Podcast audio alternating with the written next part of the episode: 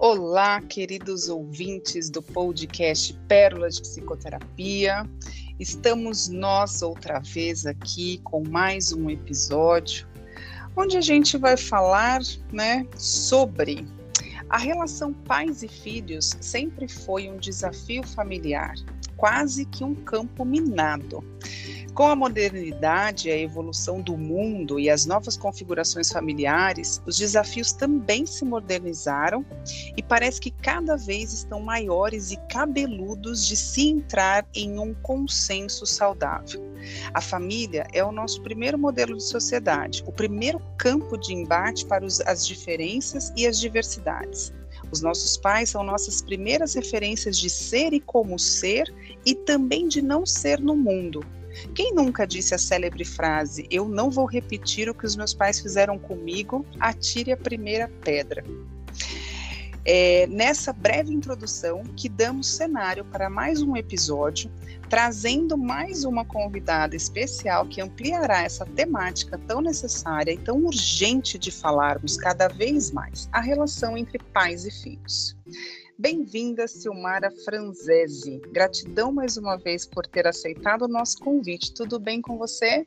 Bom, Eu que agradeço tudo... o convite para estar aqui com vocês. Muita gratidão. Tudo bem, Sara? Tudo bem por aqui. Obrigada por aceitar o convite, Silmara. Seja bem-vinda. Obrigada, Sara. Muito bem, vamos lá. A Silmar é psicóloga clínica, especialista junguiana, há 28 anos trabalha com autoconhecimento, se intitula uma eterna curiosa e aprendiz pela vida, da vida e pelo ser humano. Já fez nutrição, que é a sua primeira formação, passeou pela medicina tradicional chinesa, é idealizadora do jogo Desvendar Interior, que é um recurso terapêutico onde o cliente encontra, né, pode encontrar aí respostas em até 12 áreas da vida, promovendo o autoconhecimento de maneira lúdica e é colaboradora da campanha Janeiro Branco desde 2020, uma grande parceira aí desta campanha sobre saúde mental. Então vamos lá, Silmara, nos conte brevemente sobre o surgimento do termo parentalidade, que a gente ouve muito com relação, né, a questão de relação pais e filhos, é uma nova, uma nova temática, e a sua trajetória em trabalhar com essa temática no consultório. Pois é, Vivi, quando um pouquinho antes da pandemia, né, eu resolvi entrar num curso que me possibilitou o encorajamento de pais, né? Então é um curso que ele veio e foi, foi bem interessante porque ele veio antes da pandemia, né? E então eu me senti mais preparada ali para poder olhar para essa temática e como é que isso chegou na minha vida, né? Eu tenho uma filha adolescente, porque além de psicóloga, né, a gente costuma se intitular pelo, pelos títulos aí, né? Mas é, eu sou mãe sou esposa, então eu também vivo essa parentalidade aí, né? E também sou filha.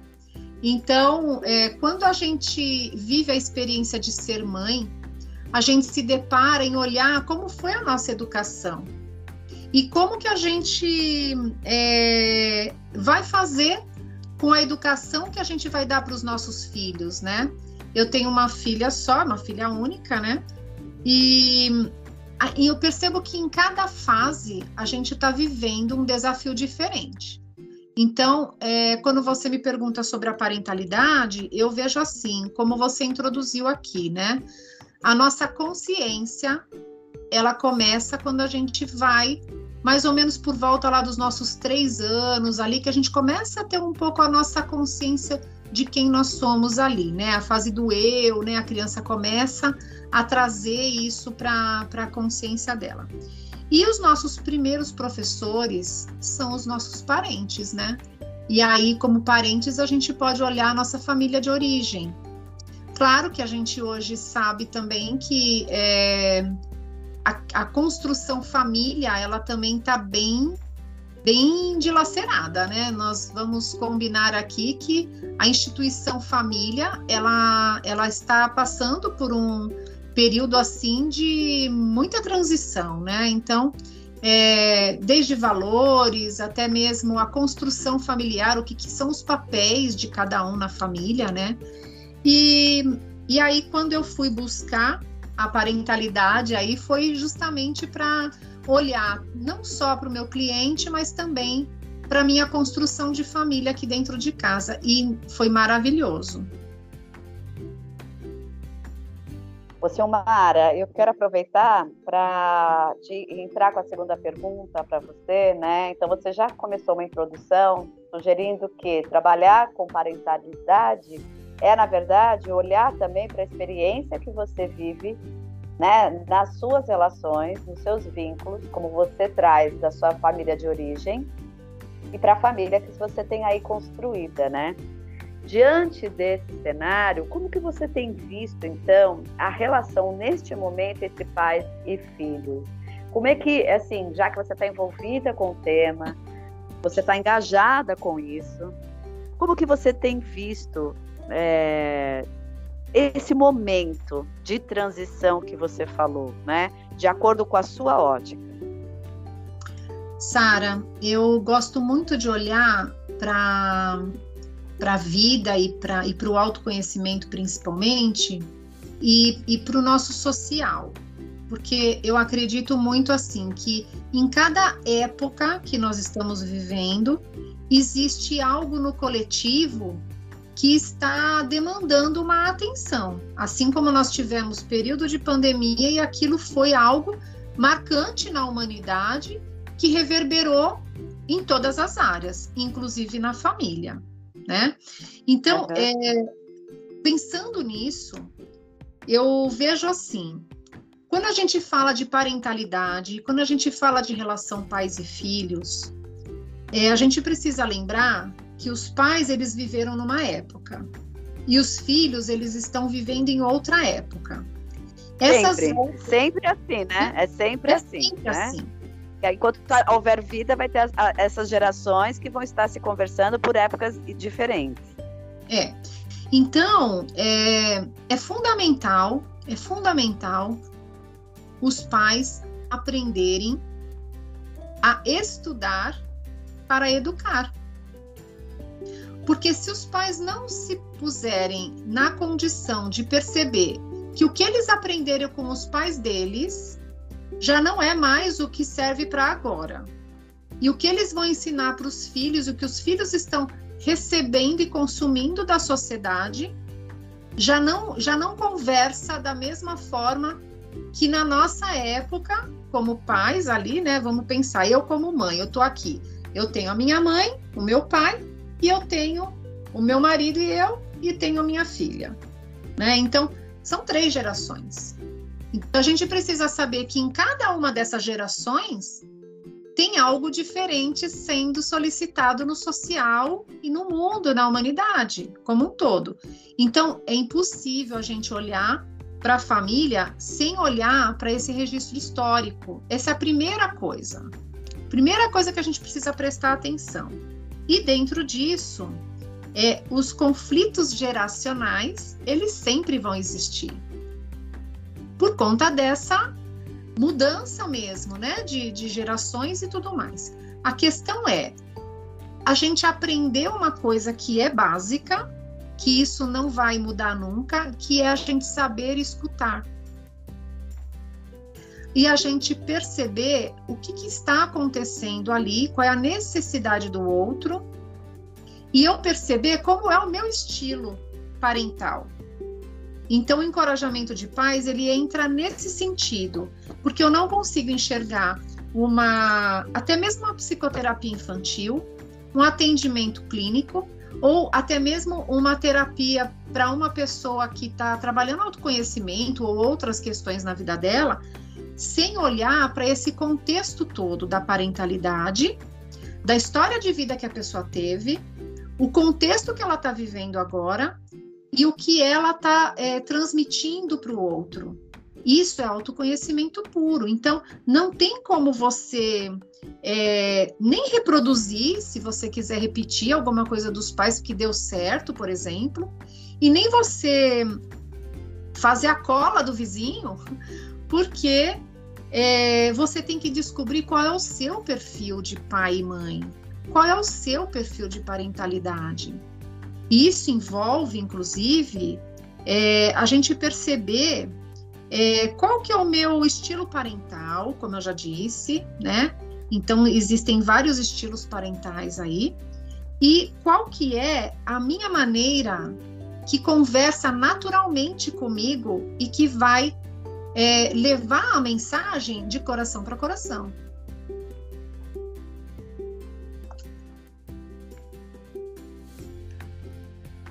Muito bom.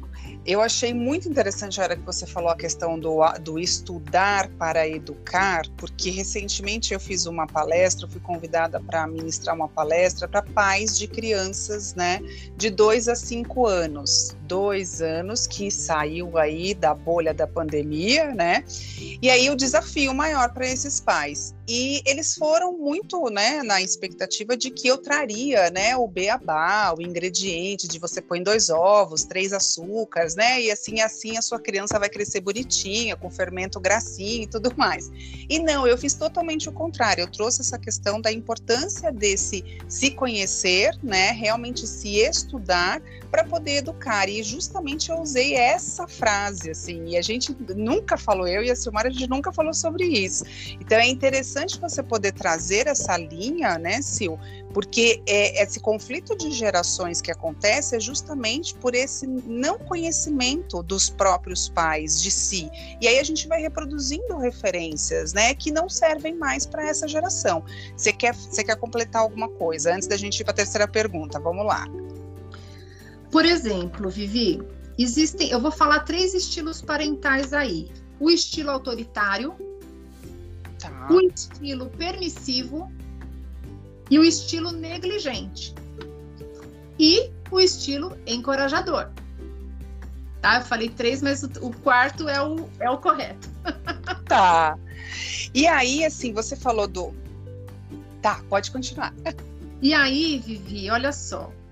O que que o pai encorajador, né, o estilo encorajador, ele vai promover no filho, né? ele vai ajudar esse filho a trabalhar com a resolução de conflitos.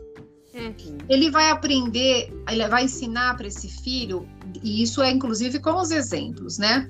A autodisciplina, o autocontrole, é, competências que esse que esse filho vai aprender a desenvolver para a vida. Uhum. Tá. Perfeito. É, trazendo essa, puxando esse gancho, né? A gente entrou aí numa, numa ressonância, né? No começo de 2022, você participou como coautora do livro Encorajando Pais da editora Literary Books, com o capítulo Desvendar-se, um caminho de descobertas internas na parentalidade.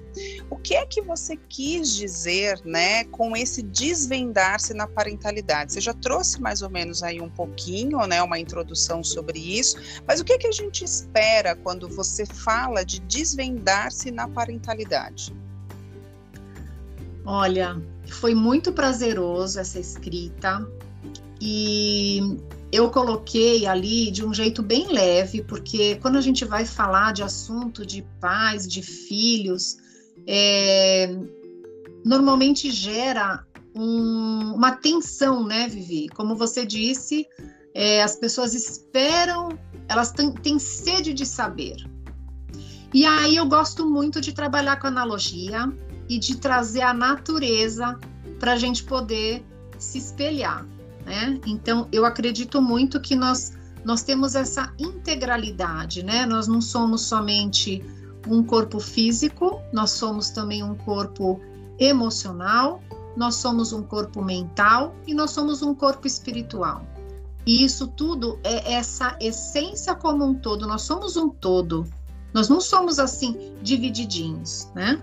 E aí é, eu começo, inclusive, esse capítulo, Vi, falando sobre o fruto da semente de carvalho. Que o, a semente de carvalho ela é um, um potencial ali a ser desenvolvido. Então você pode colocar num vasinho você pode colocar num terreno mais amplo, ou você pode é, simplesmente deixar ela como semente. O que vai acontecer em cada um dos processos vai depender muito desse meio. Então, se você não fizer nada com a semente, ela não vai florescer, ela não vai sair do lugar. Vai continuar sendo uma semente em potencial. Se você coloca num vaso, você vai limitar esse crescimento. Se você coloca num terreno mais amplo ali, você sabendo que essa semente de carvalho ela, ela pode vir a ser um lindo e frondoso carvalho, que é uma árvore muito grande e centenária, milenária, né? O que que acontece? É, quando a gente olha para isso, a gente pode parar um pouco para ajudar os pais a refletirem é, o que eles querem proporcionar enquanto educadores para esse filho. Se eles querem deixar esse filho somente na potência e não deixar ele desenvolver tudo que ele pode vir a ser, se ele vai ficar ali preso num vaso e aí vai, o, o, pai e a mãe ficam ali contendo, né, num, impedindo esse crescimento, e aí você pode transformar o seu filho num bonsai, que é uma árvore que está ali é, limitada no crescimento dela, ou você pode deixar ela ser o lindo e frondoso carvalho que ela vem a ser. E aí eu, eu continuei né, essa, essa escrita trazendo um pouco um caça ao tesouro, falando dos desafios que acontecem durante a parentalidade. Então ele está bem curioso aí, né, e bem interessante, porque eu acredito que quando a gente trabalha esse tema de uma maneira é, que a gente pode trazer inspiração por dia e até mesmo é, fazendo um paralelo com a natureza, a gente vai é, alcançar a alma de quem está lendo e diminuir as resistências, né, Vi? E Sara? Sim. Sim. Não, sim, até você estava falando da semente do carvalho, estava escutando bem. É, o James Hillman, que eu não sei se você conhece, que é um pós-junguiano, na verdade, ele se intitula, né? é, dentro de um trabalho mais arquetípico, imagético. Ele tem um livro que é o Código do Ser, e ele cita, eu imagino que daí veio a tua inspiração também, né? A questão das sementes de carvalho, justamente porque é tão pequena, secreta ali todo um potencial de uma árvore gigantesca que tem um potencial imenso para chegar numa altura, né, inigualável em relação às outras.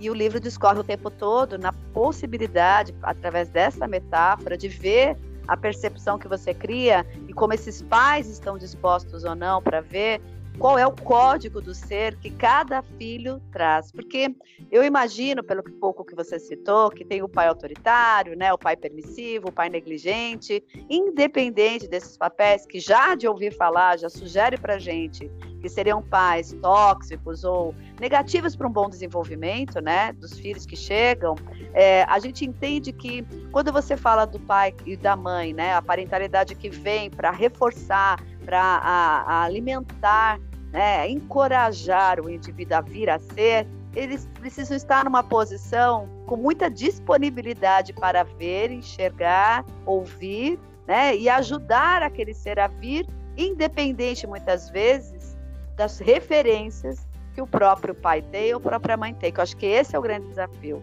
Então, emendando esse raciocínio que você trouxe, e pegando aqui as perguntas que a gente tem, que até vou emendar duas perguntas, porque eu acho que ambas já falam sobre isso, né?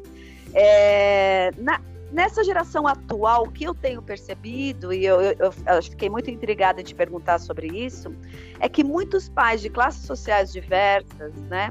vem criando os filhos cada vez mais, e eu acho que esse é um boom que veio né, da década de 80, é, é onde mais ou menos o marco que eu observo, em redomas de proteção.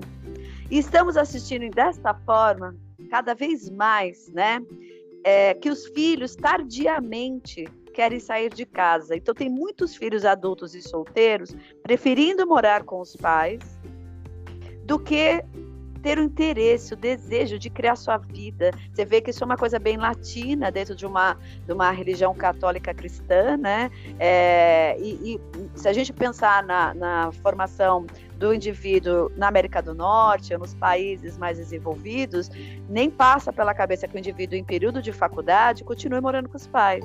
e que a partir da universidade já busque a sua própria vida. E isso lá é, um, é um, uma categoria de famílias bem-sucedidas. Mas aqui, no, no, no, na cultura latina, parece que quanto mais esses filhos ficam ali, né, fiéis às demandas e necessidades dos pais, ou sendo filhos eternos, quando eles já são adultos, o que, que você percebe em relação a tudo isso que você estuda, desse fenômeno em relação, inclusive, a essa ideia, né? Pode ser muito negativa e tóxica ou não, né? Eu queria ouvir um pouquinho a sua opinião sobre isso. Sara, você pegou num ponto agora que assim, eu não vou entrar, mas, mas dá vontade de entrar em política, inclusive. Uhum, uhum. Porque, é, nós somos, Sara, um reflexo da nossa consciência. Então, quando a gente trabalha o nosso autoconhecimento, a gente pode expandir a nossa consciência, ou seja, eu dei um exemplo do fruto da semente de carvalho, né?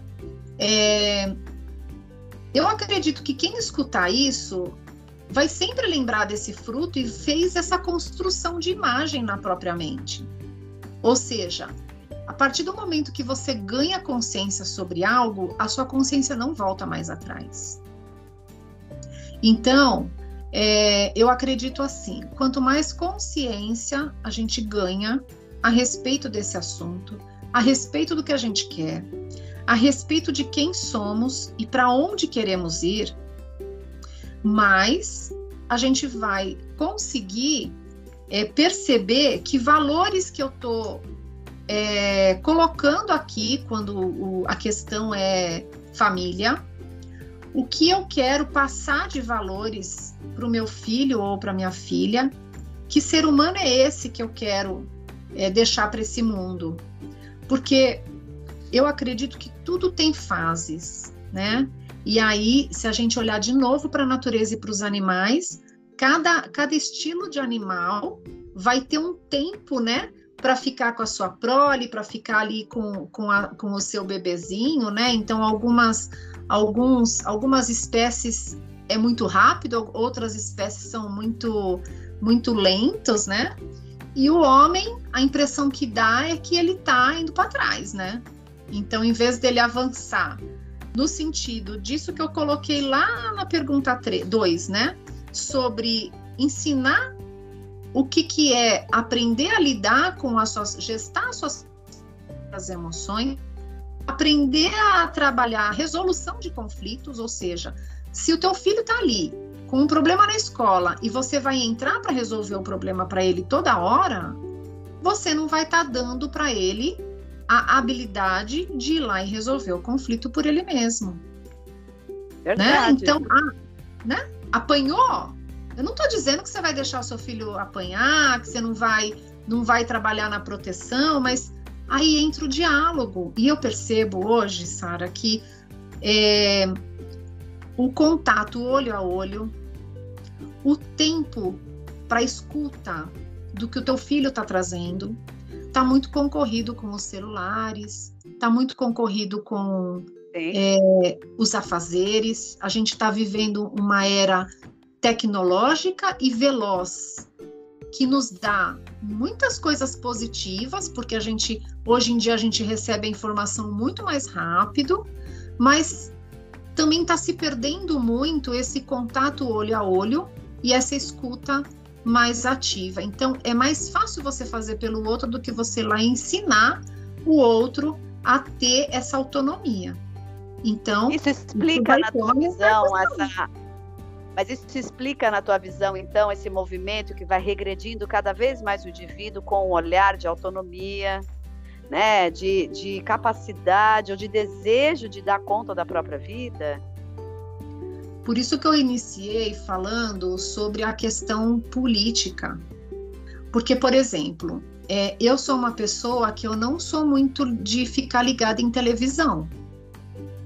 Eu vou buscar informação, eu tenho, é, acompanho notícias e tudo mais, é, mas eu não sou aquela pessoa. Hoje nós estamos na era Netflix, né? Sim. Que você fica ali e você dá uma é uma engessada no cérebro, né? Então Sim. você tem muitos aplicativos de distração. Muitas é, te coloca na ficção, né? Te coloca mais na ficção do que em contato com a realidade. Então eu acredito que, por isso que eu falo que é uma coisa de sistema, né? Então, para o sistema é interessante ter uma certa anestesia na nossa consciência. Alienação. Alienação. Porque, aí eu sou uma massa de manobra, né? Sim. Então, quando eu entro na consciência e quando eu passo a ser um agente de mudança e eu educo um filho para que ele seja uma pessoa que vai ter opinião própria, que ele vai é, trazer o, o, ponto de vista dele ali com respeito, porque também tem isso, não é sair falando tudo que dá na cabeça, com regulação emocional, com uma comunicação não violenta, primeiro eu tenho que dar esse exemplo. Não adianta eu gritar com meu filho, mandar ele calar a boca, uhum. né? E aí querer que ele vai lá e seja educado com o outro. É uma relação em cadeia isso, né? Não sei se eu respondi, não sei se era isso que você estava trazendo, mas esse assunto ele é longo, né?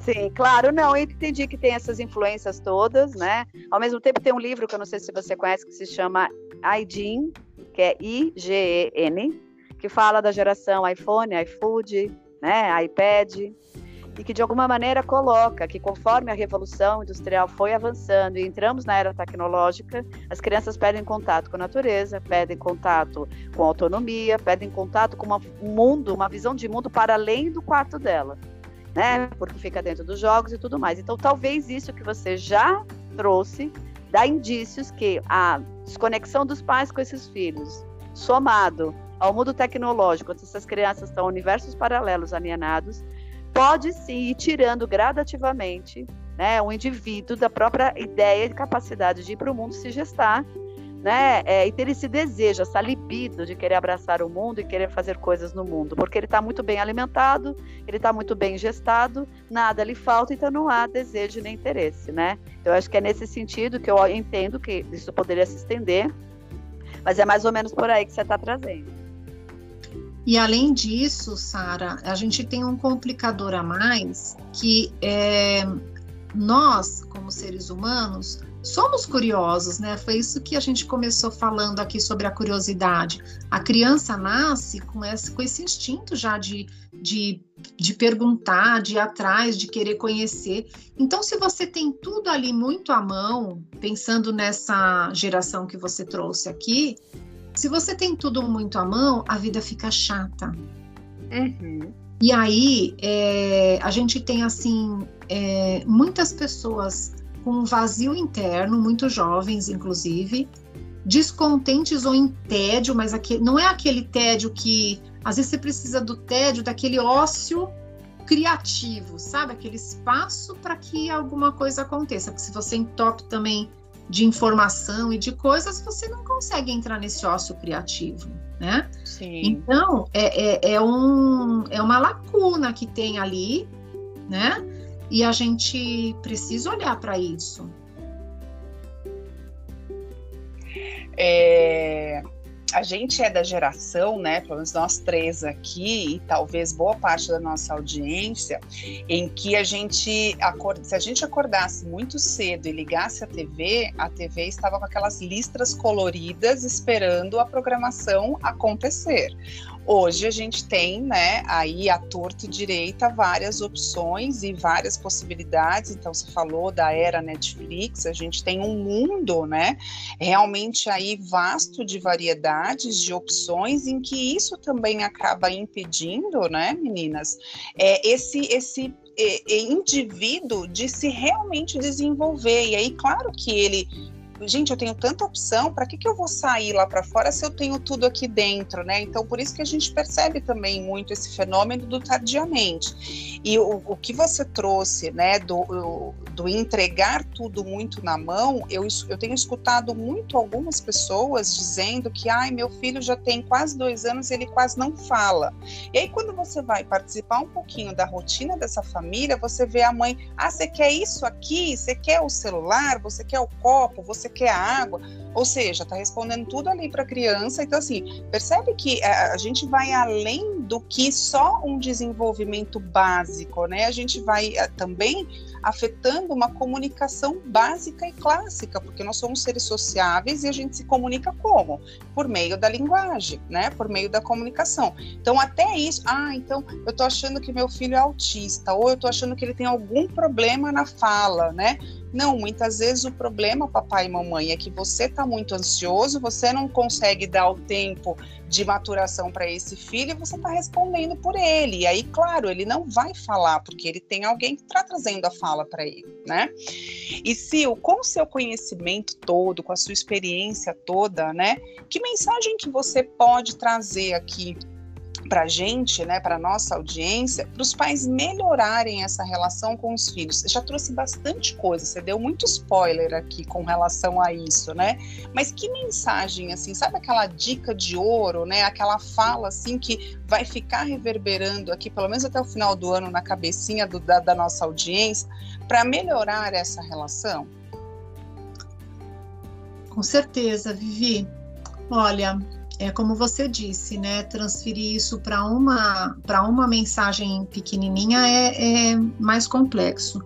Eu vou até finalizar com um recadinho do universo, que é uma das cartas do jogo Desvendar Interior. E esse jogo ele ele trabalha justamente esse caminho, né, interno de você é, descobrir as respostas dentro de você e não ficar nessa busca frenética de que o outro responda por você. Acho que isso conversa muito com o que você acabou de dizer, né? De você aprender que o caminho de descobertas ele, ele precisa passar pelo teu mundo interior. Você não pode deixar o seu mundo interior à deriva, né? Senão você você perde aquilo que é a tua essência. E aí é aquela história de você tá vivo, mas tá morto em vida, né? Então, olha, o recadinho que saiu aqui, eu tirei uma cartinha, ele fala ah, assim. Ah, tem o tarô, olha o tarô, a participando do, do podcast. Pode falar. É, não é um tarô, né? Porque é um jogo que ele, ele foi desenvolvido com base em ciências, né? Então eu me inspirei é, nos caminhos, ou seja, nas, nas, nos cenários das casas astrológicas, mas trazendo perguntas sobre aquelas áreas para que a pessoa pudesse é, buscar dentro dela esse autoconhecimento. Então, aonde a pessoa cair, aonde a pessoa estiver, ela vai buscar essa resposta dentro dela, não vai ter uma resposta igual a outra. E aí tem, além disso, tem desafios também, ações do elemento da natureza baseado na medicina chinesa, porque sabe cada elemento tem uma correspondência no nosso corpo, na nossa emoção, e isso vai estar tá trazendo essa integralidade do ser, né? E tem a correspondência da do que está acontecendo naquele momento também, né? O momento presente ali. Então, o recadinho do universo é como se fosse assim uma mensagem naquele momento que a pessoa está trilhando o jogo, que vai ser vamos lá, vocês falam em pérolas, né?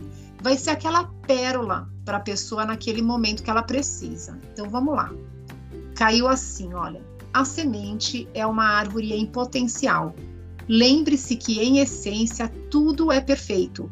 Dependendo dos meios que serão usados, poderá favorecer ou não esse desabrochar.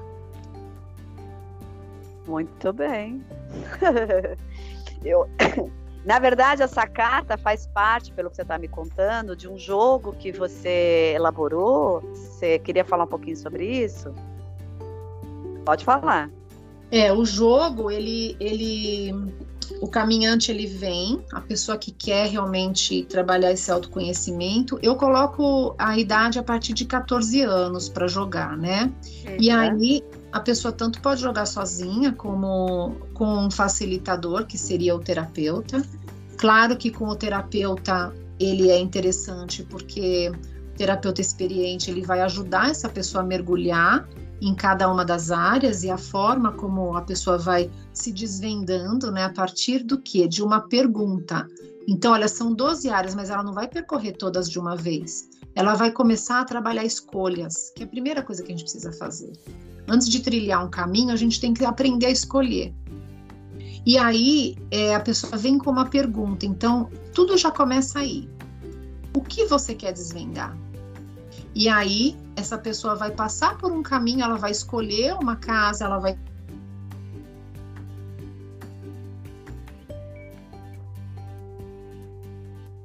ela vai ter um avatar ali que, que vai ajudá-la nesse processo, né? E ela tem ali é, áreas que vai estar tá trabalhando essa, essa questão dela. Então, vai ter a área do, do portal do, da essência divina, que é o portal ali que tem como representante o elemento fogo, tem um arquétipo, que é a pessoa que vai acompanhar a pessoa ali na jornada, e vai trabalhar tudo relacionado à identidade ela vai ter o portal da sabedoria, que tem ali o elemento ar, e também vai ter um arquétipo, que seria o mestre ali, que vai acompanhar a pessoa, e ela vai trabalhar tudo relacionado à comunicação dela, como ela lida com a energia mental na vida dela. Então, antes de você comunicar, você tem que pensar, né? E aí você tem que trabalhar essa consciência. E, e, cada portal tem uma chave também. E depois tem o portal do amor incondicional, que vai trabalhar tudo relacionado às emoções. E ali vem padrões familiares, como você lida com é, a, a, sua segurança emocional, né? E tudo aquilo que está oculto também. E depois o último portal, que é o poder pessoal, que ele vai trabalhar o elemento terra, que é tudo ligado à matéria. Desde o corpo físico, como você lida com saúde, com doença, inclusive a parte material, no sentido como eu ganho com o dinheiro, como eu lido com o dinheiro, como eu ganho, como eu gasto, e também como você reúne todos esses outros elementos, porque nós somos um todo, né? Como você une, une essa essência, como você une a sua é, realidade mental, como você une as suas emoções, para que você possa levar o seu melhor no mundo. E você só consegue fazer isso com autoconhecimento que você está dizendo com isso, né, para os nossos ouvintes que não te conhecem, né, então conhecendo a sua abordagem nesse momento, você patenteou um jogo e dentro do seu trabalho terapêutico você aplica esse jogo, é isso? Exatamente, Sara.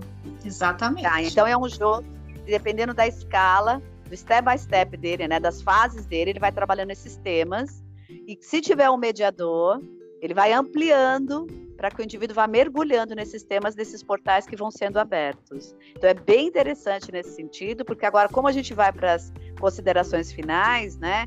Que você explique um pouquinho para todo mundo, se alguém tiver interesse nesse trabalho de orientação familiar ou de trabalho terapêutico em si, qual é a faixa etária que você atende, se esse jogo é só para você aplicar em clínica ou se ele está patenteado e à venda, para que qualquer outro profissional ou mesmo uma pessoa tenha interesse. Você quer falar um pouquinho sobre isso para as pessoas entenderem como que elas acessam? Sim, as pessoas inclusive podem entrar lá no tem o meu site, né, silmarafranzese.com.br. Tem também o meu Instagram, que ali tem os links no meu Instagram de como a pessoa pode adquirir o jogo e, e acompanhar o meu trabalho. Silmara Franzese. Tá? Francese com, francese com Z e S. Z-E-S-E no final, isso mesmo. Tá. E é, ele é um jogo que ele foi desenvolvido prioritariamente ali para terapeutas, psicólogos, coaches, né? Pessoas psicopedagogos, profissionais que trabalham com autoconhecimento. Mas ah, ele também pode, ele também, vamos supor que, que você tenha um jogo, né? E aí é, a pessoa pode pegar de repente uma carta ali de uma maneira mais aleatória, que aquilo também vai conversar com ela. Vocês viram que aqui eu peguei só uma carta. Uhum. Então, eu, já, eu utilizo, além de utilizar do jeito tradicional como jogo, eu também já utilizei ele em palestras. Eu já utilizei, eu tenho ele também. Ele é um jogo físico, ele é um jogo de tabuleiro físico, é um produto mesmo, e ele está à venda, né? Ele é comercializável. E eu também fiz uma versão gigante que eu utilizo em palestras, eu faço workshop, eu faço uns trabalhos assim. Atualmente, Sarah, já, te, já atendi todas as idades que você imagina.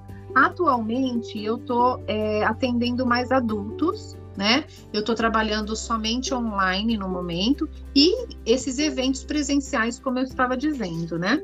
Então, atualmente eu estou atendendo adultos, inclusive processo de orientação, é, orientação de pais, né? Que, que estão ali às vezes com alguma situação ali com o filho, né? E adolescentes. Então, essa está sendo agora. É, a gente não consegue atender tudo, né, Sara? Então, além de, de psicóloga, eu também tenho esse trabalho com palestras, também tô, sou escritora de livro, também tenho outros projetos, é, alguns produtos digitais que eu trabalho, né? Então, é, para a gente poder dar conta de tudo, a gente precisa fazer escolhas. Então, se tiver Exato. pais ouvindo a gente nesse momento e assim, queremos né, uma orientação, queremos um atendimento. Então, você tem um protocolo de atendimento para pais que vem buscar orientação em relação a questões que eles estão vivendo na educação com os filhos, é isso? É isso, eu tenho um programa de 10 sessões para pais, para eles fazerem esse programa mesmo de facilitação aí, é, sentido de é, encorajamento de pais, né? Então, ele é um programa socioemocional ali para trabalhar essa questão. E é, tenho também o serviço da pessoa jogar online comigo, mesmo que ela não faça terapia. Não é necessário que a pessoa esteja em terapia para ela poder jogar. Então, eu tenho esse uhum. serviço, eu jogo com os meus clientes também, e eu tenho esse serviço que eu vou dizer assim, que é mais avulso. A pessoa quer vir e quer fazer essa experiência, ou individual ou em grupo eu faço esse movimento online. E agora eu vou começar a fazer aqui em São Paulo presencial. Uma sessão avulsa para esse jogo, você está falando. Isso. E você está é, querendo organizar um trabalho em São Paulo, presencial, para fazer um jogo dentro de um workshop com o grupo. É, já, já vou semana que vem. Ia ser o primeiro hoje, mas como eu tinha me comprometido aqui com vocês, e vai ser. Ah, muito bem. Não, agora com certeza, você está liberada, né? Porque é muito interessante, a gente é muito carente de trabalhos como isso. Olha, Silmar, a gente quer agradecer muito né, a tua participação. A gente sabe que você está com o horário aí contado também para outras atividades que você vai seguir aí durante a tarde. A gente vai deixar ao final da gravação, né, é, os dados para que as pessoas acessem você, entendam um pouquinho mais. O tempo que nós temos é muito pequeno, pequeno né?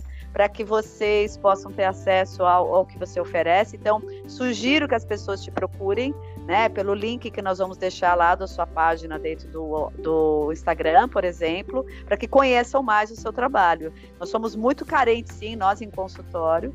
Né, eu, pelo menos, atendo individual, eu sei que a Vivi também, de pessoas que trabalham em família, porque é, uma, é um manejo diferente, é um manejo que demanda alguém muito experiente, não é simples, né? E de repente você tem aí um outro, uma outra ferramenta que pode facilitar até mais esse sistema. Então eu quero agradecer mais uma vez a você, né? E a audiência, a Vivi, né, Vivi? Porque a gente está sempre aqui firmes e fortes. Passamos por pandemia, né? Por tempestades, trovoadas e seguimos juntos, né, Vivi?